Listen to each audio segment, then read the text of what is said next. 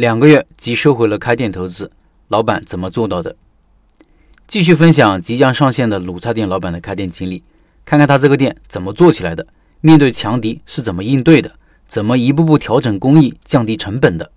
老板说，二零一九年过年前，我签下了一个新社区的小门店，计划过完年就开始装修。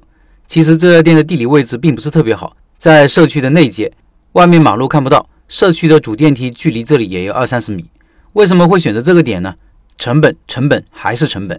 首先是装修投入。其他门店基本都是三十到六十平米的，我这一间只有二十三平米。从商管处拿到的平面图对比看，这是整个社区几百家商铺里最小的了。装修是按面积计算的，地砖、墙砖、吊顶、灯光、电路、空调等等，面积越大，投入越高。我上家店还是二手的，装修都投入了六万左右，而这家店二十三平米，还是毛坯，装修只花了两万块钱，算上设备，不到四万块钱就把店开起来了。其实是铺租。二十三平米，每个月四千来块，压力小，就算不赚钱，也不用太担心亏。这样我才有稳定的心态来慢慢经营和试错。由于位置偏僻，不太乐观，我预计每天卖个千把块钱，安排一个店员守着，慢慢做点外卖。与相熟的装修老板勘测了一下面积，打了报价，约定好初八入场，半个月完成装修。然而人算不如天算，签下了合同没几天，爆发了疫情，装修工人都不给出来，物业也不允许进场装修。期间与房东沟通延长免租期，就这样一直拖到了三月下旬，获得了入场装修许可。好在另一家门店在疫情之前，我们就做好了无接触点餐的程序，口罩也是有库存的，疫情期间可以正常营业。趁着装修空档期，去了二手厨具市场，采购好冰箱、台架、厨具等器材，存放在仓库里。这里说一点，做餐饮前厅用品买新的，后厨设备尽量选用成色较好的二手货，可以节约一大笔费用。我这次采购的几台冷藏柜，全新售价将近一万块钱一台，二手价才一千二一台。四门冷柜、卧室冷柜都只有不到一半的价格。后厨的通排风、排水也要十分注意细节，这两点没处理好，对于后期的经营影响非常大。没事，我就一边在施工现场监督，一边准备试营业的相关事宜。装修进度也算比较快，半个月左右就完成了全部装修。试营业开始前，我去了一个做饮料批发的朋友那里，拉了一整箱豆腐花。新疆奶皮、牛奶等赠品，没有花篮，没有红地毯，也没有广告。四月二十一号，我们的新店开始试营业。而与此同时，隔壁十几米处一家同行的连锁加盟品牌店也在加班加点、紧锣密鼓的装修中。原计划一千左右的营业额，试营业第一天就做了两千多，后面慢慢攀升到三四千。店里安排了三个员工，这样持续到五一劳动节。隔壁同行开业了，他们有专门的地推团队，加上品牌形象很好，产品结构合理。摆盘也十分漂亮，值得学习。据可靠的消息说，开业当天营业额过万。我没有选择在对方开业期间与他们硬碰硬，派人去他们门店观察和购买了一些菜品，摸清对方的底细。五一假期安排了一个店员值守，其余几天休息。节后开始，对方的活动力度降低，我持续采购赠品，与社区几家门店的老板合作，进入他们各自的微信群进行宣传。说到这里，有很多朋友还不知道我这个项目是做什么的，是时候揭开谜底了。我做的就是现捞卤味。一九年的时候并不是太多，到二零年开始爆发式的增长。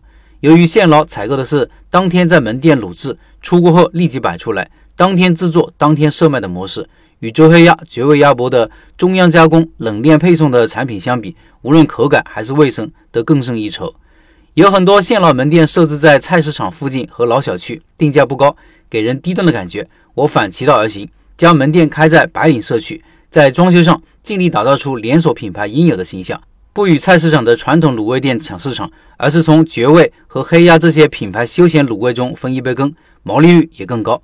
在经营当中，我发现现捞其实兼具了休闲卤味与传统卤味的功能，既能拿着边走边吃，还有很多女性顾客用来代餐，荤素各买一点，配点米饭、面条等主食，解决了一顿饭。凭借着产品自带的这些优势，客人们开始回流。而隔壁的连锁门店从刚开始的三个人忙不过来，变成了一个人看守门店，一个人上门送货。打折打七寸。五月二十一号，在持续一个月的试营业活动轰炸后，我们大张旗鼓地开始了正式营业。地面广告从通道入口一路贴到了我们门店，门店上方悬挂着四米多长的大幅广告，整个门前的地面上铺满了大红色的广告。促销上采购了几百斤的牛肉，八百份金桔柠檬茶，一车牛奶作为换购品。试营业期间积累的上千个微信好友都收到了开业通知，一切都很顺利。从试营业到正式营业结束，前后大概两个月时间，竞争对手彻底关门出局，我也基本上收回了这家门店的投资。随着活动力度降低，营业额稳定在一个正常的水平。如果说二零二零年上半年消费是疫情后的反弹，那下半年应该就是过度透支后的疲软了。到了下半年，气温下降，卤菜生意开始变淡。在此期间，附近又开了一家品牌店，然后倒闭了。我们也经历了多次人员的变动。由于技术保密工作做得比较到位，始终没有一个店员能带走我们的技术。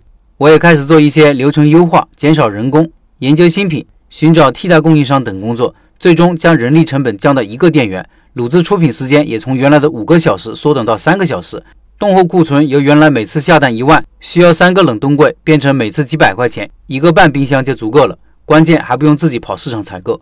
这让我想起二十年前我在工厂的时候，还是个生产线的员工，每天的工作就是贴纸和标签，纸箱上有两个透明标签，两个三 C 标签，一个出口认证标签，四个印章。整个公司四家工厂，二十多条生产线，都是用的同一个方法，把纸箱平放堆起来。完成一个纸箱的所有标签和印章，再做下一个。每个小时的产能最多就是四十到六十个，经常需要拉长过来帮忙。我调到这个岗位后，发现特别累，效率极其低下。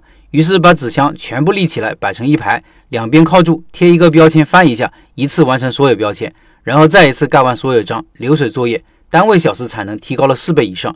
于是我有大量的时间去生产线上观察和学习别人的工作。我分享这个案例是想说，小餐饮不轻松，也发不了大财。一旦进入这个行业，更多的时间没有退路，需要与同行搏杀，需要与市场竞争，更需要我们用心的去观察和总结，善于从每一个细节中降低成本，抠出利润，才能给自己多一份存活下去的资本。以上是这位老板的分享。